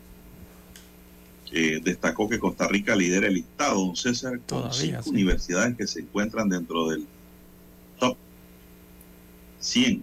Imagínense, aquí no es top 6, no es el top 10, aquí es top 100. Por ejemplo, ellos tienen de número uno en el ranking, don César, a la Universidad de Costa Rica, con sede en San José, segundo lugar a la Universidad Nacional de Costa Rica también. El tecnológico, sí, de Costa Rica. Tienen también, no, estamos hablando de Centroamérica. Sí, sí, de Costa Rica ambas, sí. Eh, también tienen el tecnológico de Costa Rica, ah, de tercero. la Universidad Tecnológica de Panamá se coloca de cuarto lugar. Bajó entonces porque estaba de tercero el año pasado. No, en Centroamérica subió. Eh, en, el ranking. ¿Tiene el ranking del año pasado? Sí, estaba. La Universidad del Valle de Guatemala, verifíquelo pues, la Universidad del Valle de Guatemala sigue en el punto 5 en el punto 6, la Universidad Latinoamericana de Ciencia y Tecnología Costa Rica, ULACIT. En la 7 está la Universidad de Panamá, que es una universidad pública. En la 8 está la Universidad de San Carlos de Guatemala. En la 9, la Universidad Nacional Autónoma de Nicaragua, Managua. Y en la 10 aparece otra tica, la Universidad Latinoamericana, no, la Universidad Latina de Costa Rica que pues Costa Rica tiene bastantes universidades. Sí, que hay muchas universidades a nivel centroamericano y del Caribe, ¿no? De la región. Con buenos eh, resultados, don César, porque mire que están con cuatro, cinco. Tienen cinco universidades en el ranking centroamericano. Sí, Panamá ha logrado mantenerse allí, ha, variado de posiciones, ¿no? En ese, en ese top ten o en esas diez mejores, ¿no? Eh, pero se mantiene dentro de las 10 mejores, que es lo importante. Eh, han entrado más universidades de Costa Rica, al menos dos más en ese eh, top 10. pero lo que no me gusta, don César, es que Panamá tiene como 46 universidades. Yo creo que tiene más. Panamá tiene de, decenas de universidades privadas y nada más clasifican la Universidad Tecnológica de Panamá y la Universidad de Panamá. ¿Cómo es ¿Cómo se explica esto? Y Costa Rica nos coloca cinco entre privadas y estatales. Sí, la oferta, sí, es que la oferta ya en Costa Rica para licenciaturas es muy amplia, don Juan de Dios. Eh, también tienen muchas sedes eh, regionales. Y en Costa Rica no es tanto así como en Panamá, que usted ve que en Panamá las sedes universitarias o, o la universidad nace principalmente en la ciudad de Panamá, acá en la capital. Son muy pocas las que nacen en provincias. En Costa Rica no es así, allá en los cantones, bueno, sus provincias o cantones como le llaman, eh, nacen universidades importantes. En Cartago está el Tecnológico de Costa Rica, es importantísimo, y usted lo mencionó allí, creo que está de tercero. San José está la Universidad Nacional de Costa Rica, ¿no? Eh, por todos conocidos. Eh, y así usted se va a Heredia y usted se encuentra a la otra Universidad Nacional de Costa Rica también, pero nace en Heredia, no en San José. Y así, eh, los diversos cantones o provincias o, sectores, regiones, perdón, eh, tienen sus universidades, don Juan de Dios, y se convierten en universidades importantes, no simplemente de Costa Rica, sino de toda la región. Bueno, don César, y extendiéndonos un poquito más en términos de Latinoamérica ya, los principales lugares representados en la clasificación incluyen a Brasil con 98 universidades, México con 64 y Colombia con 62, que representan más de la mitad de todas las universidades clasificadas entre ellos. La Pontificia Universidad Católica de Chile y la Universidad de Sao Paulo en Brasil ocuparon los dos primeros lugares por quinto año consecutivo, mientras que el Tecnológico de Monterrey y la Universidad de Chile mantienen el tercer y cuarto lugar del año pasado respectivamente. Eso ya extendiéndose a Latinoamérica, don César. Así es. Porque iniciamos con Centroamérica. Sí, es que, es que no, y si usted le suma el Caribe, don Juan de Dios, eso se sube a miles de universidades. Pero bueno, así es, son los estudios superiores en los diversos eh, países eh, del mundo. Bien, las 6.54, 6.54 minutos eh, de la mañana en todo el territorio nacional. Veamos qué ocurre en Europa, don Juan de Dios. En Europa los cuerpos de los migrantes siguen llegando a costas de Calabria a 14 días eh, de pasado aquel naufragio, ¿no? Eh, las víctimas ya suman 79, eh, siguen llegando los cuerpos, los cuerpos de los adultos y en este caso de dos adultos y de un niño fueron localizados este domingo en las playas de Estecato di Cutro, esto en la región de Calabria, sur de Italia, por lo que ascienden ya a 79 víctimas mortales del naufragio del pasado 26 de febrero de una eh, barca de migrantes. Así que de los 79 fallecidos contabilizados hasta el momento, 32 eran menores de edad, 23 de ellos niños entre unos meses y 12 años, y se cree que la cifra de fallecidos que procedían de Afganistán, Irán y Pakistán podrían llegar a centenares, o al centenar al menos, ya que eh, los 80 eh, supervivientes aseguraron que en la barca viajaban unas 200 personas. Imagínense usted, 200 personas en, en una de estas barcas de tamaño mediano, ¿no? Bueno, lastimosamente siguen recuperando cuerpos en diversas playas de Calabria, producto de este naufragio eh, en el que viajaban inmigrantes hacia Europa. Bien, don César, eh, en otra nota, pues en Venezuela hay 97 dominios en línea bloqueados dedicados al periodismo. 62 de ellos pertenecen, dice, la mayoría a medios de comunicación por parte de distintas operadoras públicas y privadas que funcionan en el país caribeño, según datos publicados por la ONG Ve Sin Filtro, a propósito de conmemorarse el Día Mundial contra la Censura en Internet. El Día contra la Censura en Internet denunciamos el bloqueo arbitrario que se mantiene contra 97 dominios por parte de distintas prestadoras de servicio en Venezuela. 62 de estos dominios pertenecen a medios de comunicación o páginas que publican contenidos informativos, detalló la organización en su cuenta de Twitter. Las intimidaciones y el acoso en línea son otra forma de silenciar las informaciones y amordazar la sociedad civil también el uso de técnicas de ataques informáticos a los servidores donde se publica en la página web, explicó la ONG. César. y la nota es que hay 62 que se dedican a medios de comunicación, a la información que están bloqueados, César. Eso es atentar contra la libertad de expresión. Bien, en los Estados Unidos de América, don Juan de Dios, eh, sigue la serie de tormentas que afectan principalmente el estado de California allá en el cono norte de América. Así que otra poderosa tormenta azotó California entre la noche del viernes y la madrugada del sábado, obligando a miles a evacuar y dejando un saldo de dos muertos mientras causó la ruptura de un dique en la costa del condado de Monterey. Esperábamos eh, evitar y prevenir esta situación, pero llegó el peor escenario cuando el río Pájaro se desbordó y rompió el dique hacia la medianoche, según se reportó a través de la cuenta de Twitter del supervisor del condado de Monterey. Eh, el presidente de los Estados Unidos de América, Joe Biden, eh, aprobó desde el pasado viernes la declaración de emergencia en la zona eh, para agilizar la ayuda estatal a estos californianos que, bueno, se están registrando históricas tormentas y son de ambas, don Juan de Dios. O sea, son tormentas de nieve por una parte y la otra son las que tienen que ver con lluvias. Así que tienen esa afectación entonces en el oeste de los Estados Unidos de América. Bien, don César, también para hoy tenemos que la lucha del gobierno de Biden para evitar el contagio financiero de la quiebra del Silicon Valley es tanto un intento de proteger una economía resistente pero aún vulnerable como de evitar graves consecuencias políticas. El Departamento del Tesoro y los reguladores federales insistieron en que no existía ningún riesgo sistemático para el sistema bancario en su conjunto que pudiera provocar una repetición del cataclismo de 2008 mientras se apresuraban a adoptar medidas contra la apertura de los mercados asiáticos para evitar una avalancha de bancos estadounidenses pequeños o regionales.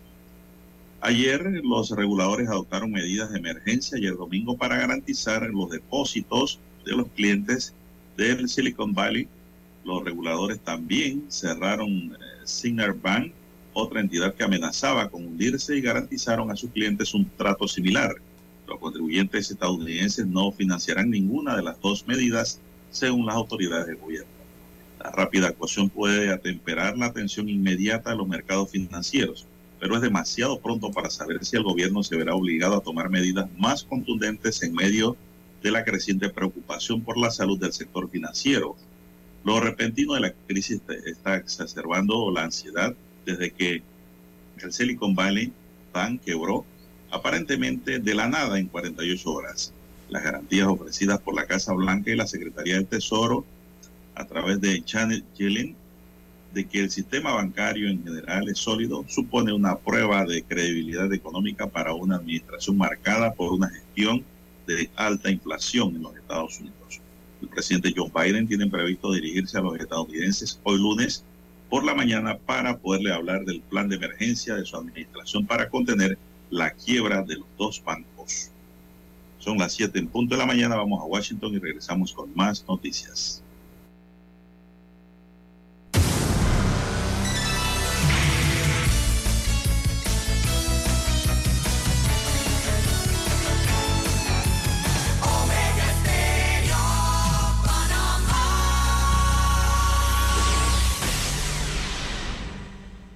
El satélite indica que es momento de nuestra conexión. Desde Washington, vía satélite. Y para Omega Estéreo de Panamá, buenos días, América. Buenos días, América. Vía satélite. Desde Washington.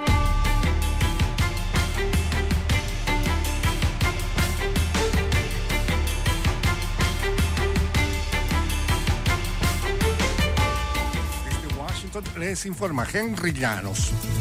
En Nueva York, la Asociación de Bodegas y Restaurantes busca eliminar la mascarilla dentro de los establecimientos comerciales. Nos informa Ángela González. Ante la ola de crímenes que ha aumentado en más de un 5% en los hurtos y más de un 14% en los asaltos en establecimientos comerciales comparados con el año pasado, según la Policía de Nueva York, asociaciones de bodegueros y restauranteros piden que los clientes se quiten la mascarilla antes de entrar a un local, lo que contradice las normativas de bioseguridad. Cuando comenzó el COVID, uno tenía que pedirle a las personas que pusiera, que se ponieran las máscaras. Eso siempre causaba un problema con los clientes, ¿verdad? Ahora que ya estamos saliendo de la pandemia, ahora hay que pedirle que se la quiten. Ángela González, Voz de América, Nueva York. El ex vicepresidente de Estados Unidos, Mike Pence, expresó el sábado su reproche más contundente hasta la fecha a su antiguo jefe, Donald Trump, afirmando que la historia le pedirá cuentas por su papel en el ataque al Capitolio en Washington el 6 de enero de 2021. Pence se encontraba en el Capitolio cuando miles de partidarios de Trump irrumpieron en el edificio en un intento de impedir que el Congreso certificara los resultados de las elecciones presidenciales de 2020 que Trump perdió frente a Joe Biden. Estados Unidos y México acuerdan fortalecer la estrategia para frenar el tráfico de fentanilo, que incluye la conformación de un grupo especial y una campaña binacional. Nos informa Sara Pablo. Tras la visita a México de una delegación estadounidense de alto nivel, encabezada por la asesora de Seguridad Nacional de la Casa Blanca, Elisa Sherwood Randall. Autoridades de ambas naciones acordaron lanzar la segunda fase del entendimiento bicentenario para incrementar la cooperación con el fin de combatir al crimen organizado transnacional, la producción ilícita de fentanilo y el tráfico de armas y municiones de alto calibre hacia México. Sara Pablo, Voz de América, Ciudad de México. Japón eliminó su medida de uso obligatorio de mascarillas después de tres años, pero casi nada cambió en un país cuya población ha respetado enormemente la norma por su efectividad en la protección antivirus. La mayoría de los viajeros que salían de la estación principal de trenes de Tokio llevaban mascarillas quirúrgicas cuando se dirigían al trabajo, al igual que la gente en las calles. Durante una reunión televisada de la Comisión de Presupuesto en el Parlamento, algunos legisladores todavía usaban máscaras, aunque el primer ministro Fumio Kishida no lo aportó al llegar a su oficina este lunes. Los residentes de una comunidad agrícola en el norte de California, conocida por su cultivo de fresas, recibieron órdenes de evacuar durante el fin de semana después de que una inundación provocada por un sistema atmosférico rompió un dique del río Pájaro. En la costa central del condado, Monterrey, más de 8.500 personas estaban bajo órdenes de evacuación y otras advertencias, muchos de ellos trabajadores agrícolas latinos de la comunidad no incorporada de Pájaro. Autoridades informaron que la rotura del dique era de unos 30 metros y medio aproximadamente de ancho. La pandemia del COVID-19 agravó la crisis en materia educativa en Venezuela, que ya enfrentaba una situación de emergencia. Desde Caracas nos informa Carolina Alcalde. A tres años del inicio de la pandemia del COVID-19, las brechas se han profundizado en Venezuela, especialmente en materia educativa. Y de hecho, para buena parte de los integrantes del sector, la situación en el sistema educativo público, que enfrentó aspectos diferenciadores respecto al resto de la región, ha empeorado. Los aspectos que venían afectando a la educación son múltiples y complejos, entre ellos las renuncias masivas de maestros, consecuencia de los bajos salarios y los problemas de movilidad y alimentación generalizados, que además resalta cómo los problemas de conectividad en Venezuela supusieron un mayor esfuerzo. Carolina, alcalde Voz de América, Caracas. El gobierno de Nicaragua informó el domingo que planteó la suspensión de su relación diplomática con el Vaticano en una medida que llega tres días después de que el Papa Francisco comparase al gobierno de Daniel Ortega con la dictadura comunista de 1917 o la hitleriana del 35. La Cancillería del país centro centroamericano salió al paso a versiones de prensa que más temprano hablaron de una presunta ruptura diplomática con la Santa Sede en medio de un ambiente de tensiones entre la administración sandinista y la Iglesia Católica local. Desde Washington, vía satélite. Y para Omega Estéreo de Panamá, hemos presentado Buenos Días, América. Buenos días, América. Vía satélite. Desde Washington. Noticiero Omega Estéreo.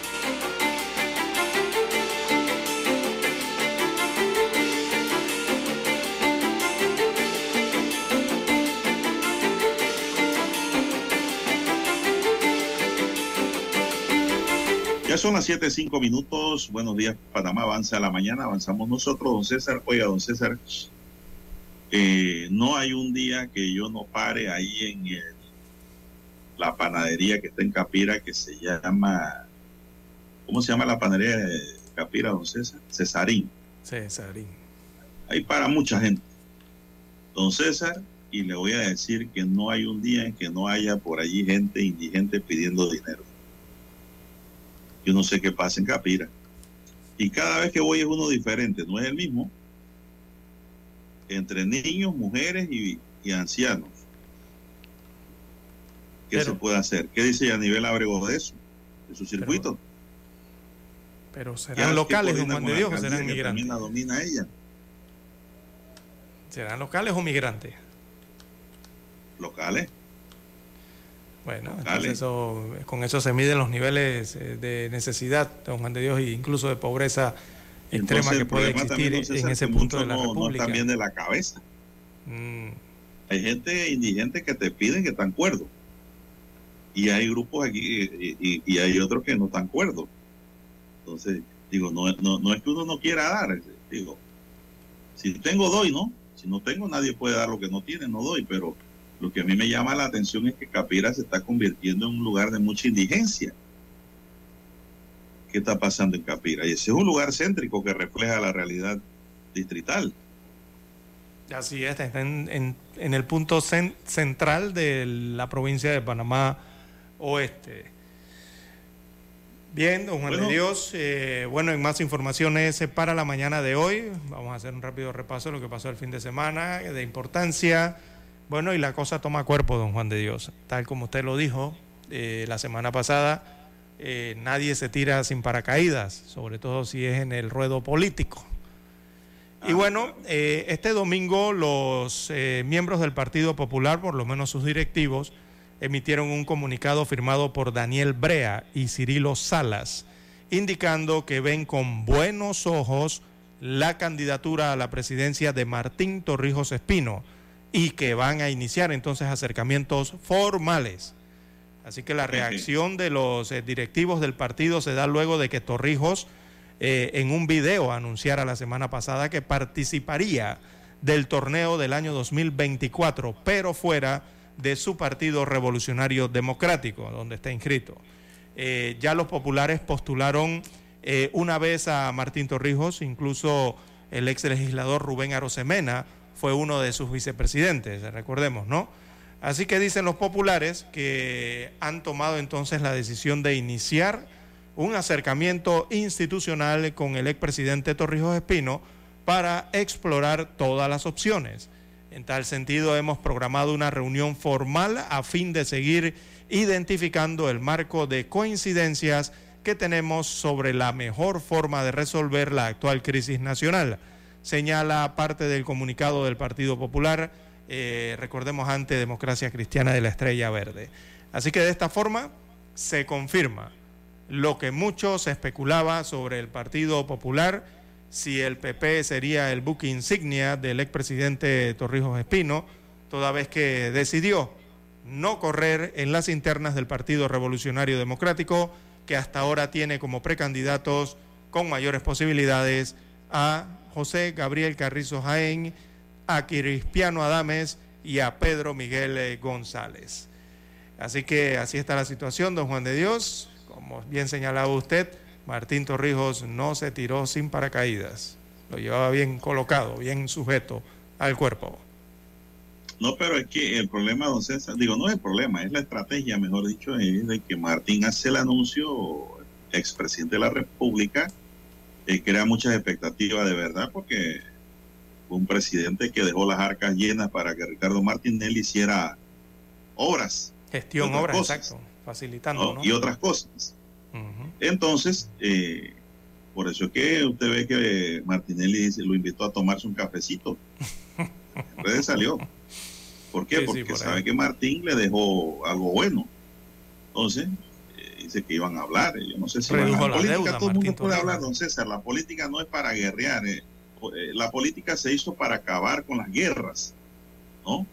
Y, y, y, y hacerla operar a través de la democracia, para que los pueblos tengan paz. Así que las conversaciones para mí, a mí no me llama la atención. En estos días salió por ahí una historia en redes que uno no sabe si es verdad o es mentira, de que grandes, grandes por llamarlo grandes, ¿no? O sea, los líderes de los partidos aquí, de los partidos de Panamá, que se estaban reuniendo ah, después de las 10 de la noche, un y me preguntan, oyente, ¿eso es verdad? Digo, yo no sé. Pero todo es posible que se reúnan, ¿por qué no? Sí, sí, claro. Claro que pueden hablar. conversar. Y entre esto no es todos. guerra sin cuartel. Son cosas normales de la política. Y eso hay que entenderlo y hay que comprenderlo. Eh, Y madurar el pensamiento también. ¿ah? Los panameños tenemos que madurar también. ¿ah? Por eso es que hay que saber votar. Entonces, ah, hay que, no hay que votar el voto, porque cuando usted emite su voto, usted está dando cinco años de vida a alguien gobernando. Y a lo mejor se equivoca. Y a veces se equivoca, don César, por un premio un mini premio, una hoja de zinc, cinco libras de arroz, un jamón, qué sé yo. Hay que aprender, coja todo eso y gástelo y repártalo allá y vote usted en las próximas elecciones, como siempre lo hemos dicho, con conciencia ciudadana, para que haya un mejor país.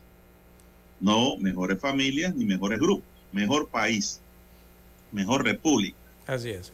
Bueno, Siete, esto de 12 ayer, minutos, don César, y en ese sentido, pues, para cerrarle el círculo del comentario, eh, yo no creo que el expresidente se haya tirado sin paracaídas. Y para mantener allí, como quien dice la serie, ahora el PP dice, sí, hombre, vamos a analizar esa posición del expresidente, nos interesaría, ¿no? Claro. lo vemos con buenos ojos, fue las palabras. En realidad, don César, eh, eh, eh, el PP con una candidatura de Martín Torrijos está ganando, aunque no ganase en la presidencia, que uno no sabe, ¿no?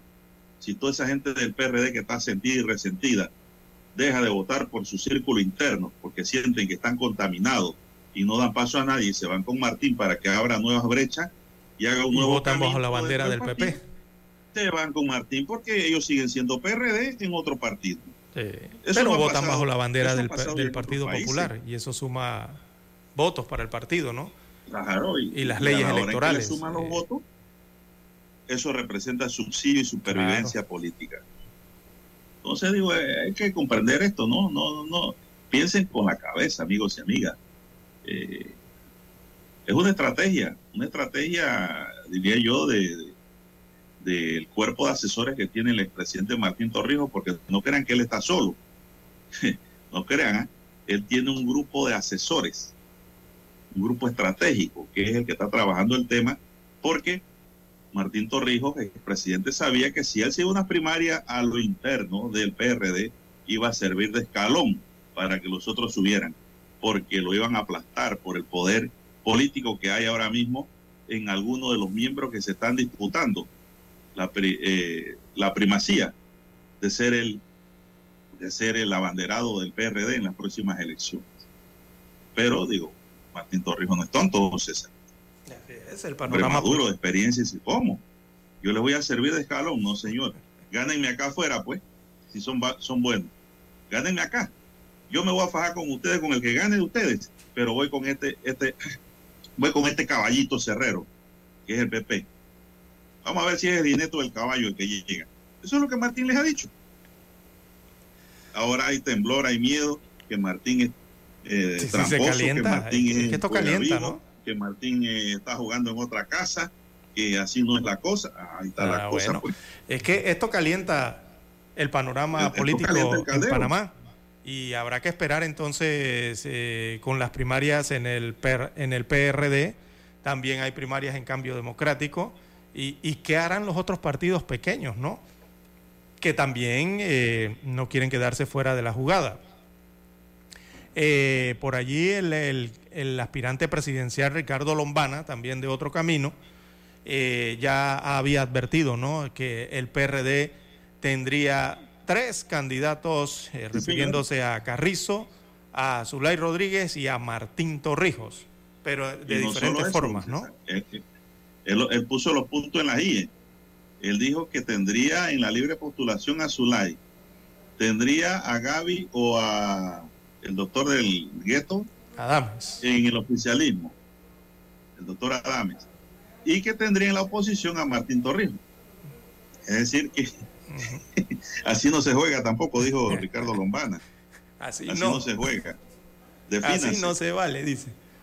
Pero lo No, permite la no. ley electoral, don Juan de Dios. Sí, lo permite, pero también hay que ver, don César, el contrapeso de eso, que se dividan en tres pedazos y queden en el camino. Y llegue otro candidato y gane, inclusive el propio Lombana, con un eh, prudente número de votos, pero que le da el triunfo. Así es. Entonces, digo, esas cosas pueden ocurrir, ¿no? Este es el escenario político que estamos viviendo ahora. Así es. Por tercera vez, entonces Martín Torrijos aspira a una presidencia. Recordemos, el primer intento no lo logró, después ganó la presidencia y ahora esta sería la tercera ocasión. Igualmente ocurre en el partido realizando metas, eh, o más bien con la figura de Ricardo Martinelli, también va por la tercera, don Juan de Dios. La primera la perdió, la segunda la ganó y ahora esta eh, tercera ocasión lo intenta lograr nuevamente a través de el partido realizando metas. Llama la atención entonces todo el panorama del escenario político que vive eh, Panamá. Tenemos que hacer la pausa, don Juan de Dios, y retornamos. Omega Estéreo, 24 horas en FM Estéreo. A esta hora establecemos contacto vía satélite desde Washington. Gracias a Banco Aliado. 30 años. ¿Qué quieres crear?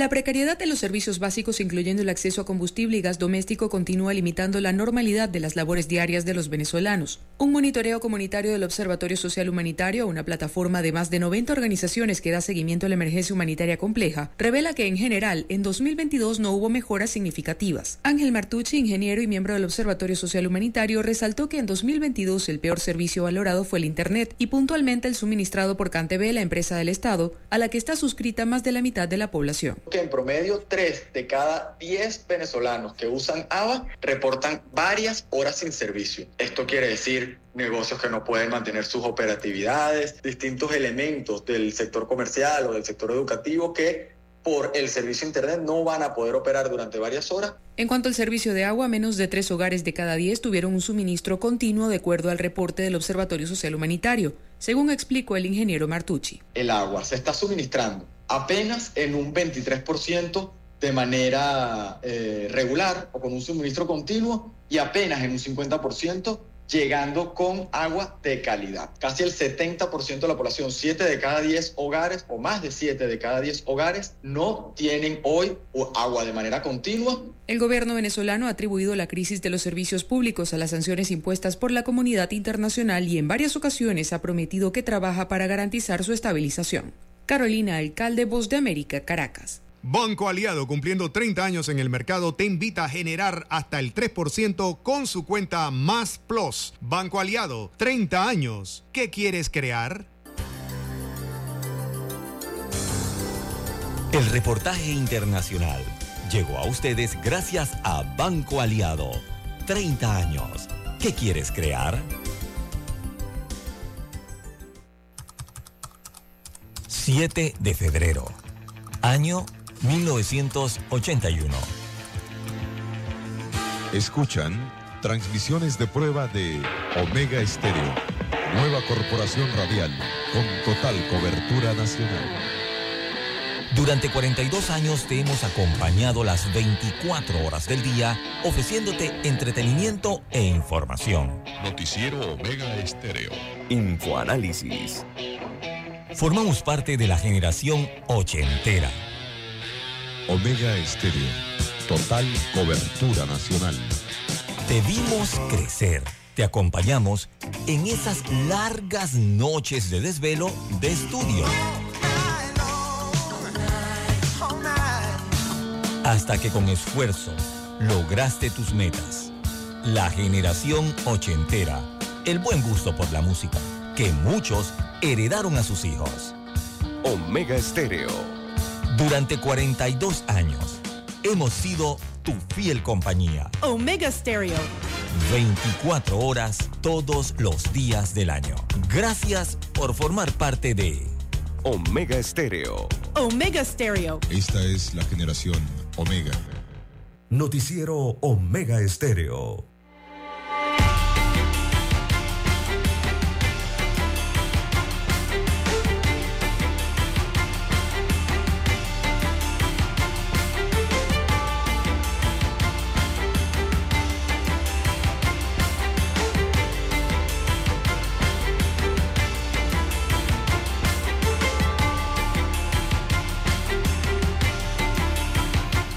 Bueno, continuamos, don César. Oiga, veo una nota aquí en el siglo que dice que don Felipe Argote se bajó. Oiga, sí. el no va nada de suplente. Eh, dice, no va de suplente de la chilindrina. Alega que no sabía que había que caminar para buscar votos. El que quiera camarón, dice el, la crítica, pone allí pues la interrogante. Eh, es una glosa, ¿no? Es una glosa del diario Pero Crítica, todos sabemos lo- los apodos. eh, en Panamá, Sí, quienes no, colocan los aquí apodos. todo el mundo tiene apodo ya. Aquí estamos igual que en Monagrillo. y todo el mundo tiene apodo. Pero lo que llama la atención es que el economista se bajó y dice que no va. Esa es la nota. Que no va de suplente. Sí, no será suplente entonces en, en la fórmula de eh, la ciudadana Ana Matilde Gómez, ya ella fue diputada también de la Asamblea Nacional, ¿no? En el periodo anterior. Así que, bueno, si buscamos el calendario electoral, esto está a mitad, a mitad de periodo entonces de recolección de firmas eh, para diputado eh, por el circuito 83, que es este circuito aquí en, en- en Caledonia, Vía, eh, Vía Argentina, Bellavista, eh, Pueblo Nuevo, Betania, ¿verdad? Chorrillo, Santa Ana. Eh, bueno, deja la carrera, anuncia entonces que desiste o declina eh, de esa posición, ¿no? Eh, en que se encontraba en mancuerna con eh, la diputada, la exdiputada, perdón, Ana Matilde eh, Gómez. Así que, bueno, veremos qué, qué decide Bueno, lo que Ana Matilde Gómez dice- entonces y si busca un nuevo suplente, ¿no? No, aquí se aplica el dicho que el que se va no hace falta, sino que vendrá. Exacto. Y habrá que saber y ver quién sería eh, el suplente, ¿no? Así están las cosas en política. Ahora, es una glosa del diario Crítica. Si no es cierto, bueno, el economista, el profesor Argote, aclarará el tema posteriormente. Ellos iban por la libre Bien. postulación. Sí, eso era por libre postulación, don César. Bueno, y el precandidato presidencial del PRD, Cristiano Adames, expresó que el video de personas encapuchadas que salió en redes sociales alusiva a su campaña, algo que no fue planificado por su equipo, pero que expresan el sentimiento que tienen en Chiriquí, donde pareciera ser que el partido de Omar está bajo la imposición y la amenaza al punto que hay que estar encapuchado para poder escuchar un mensaje o una propuesta. El también presidente legislativo sostuvo que eso, eso en cualquier lugar no es revolución, es retraso. Ojalá que exista, dice, el espacio siempre democrático de poderes escucharnos, ventilar nuestras ideas y resolver nuestros problemas de cara al sol y mirándonos a los ojos unos a otros sin tener que ser castigados, amenazados, manifestó Adame, César. Y yo le voy a decir la verdad.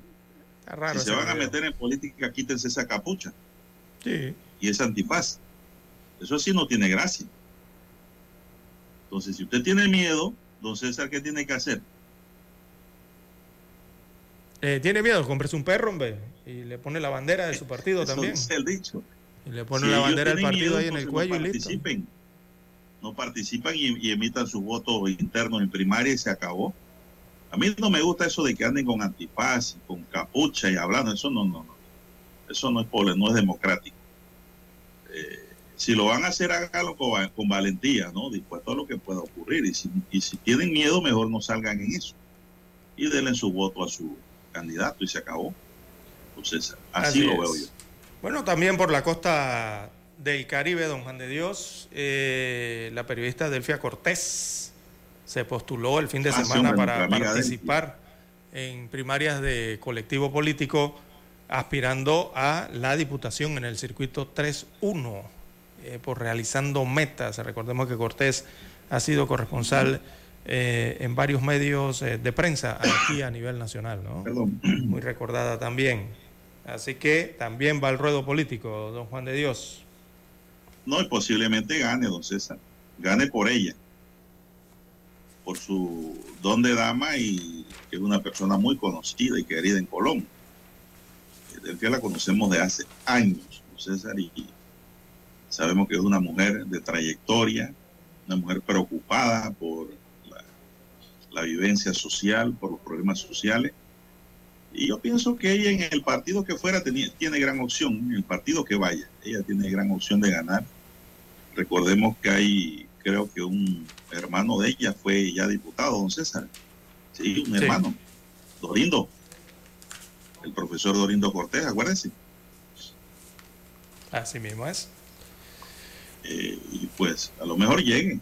Los, Cortés son muy conocidos en Colón y gente pues de prestigio en esa provincia. Así que felicitaciones a la colega y amiga Delfia Cortés por esa decisión de entrar en el escenario político. Y está bien para que desplace gente que no debe estar allí, don César. 7.26 minutos, se nos acabó el tiempo, dice Daniel. Muy bien, Daniel Araúz. Pinto nos acompañó en el tablero de control.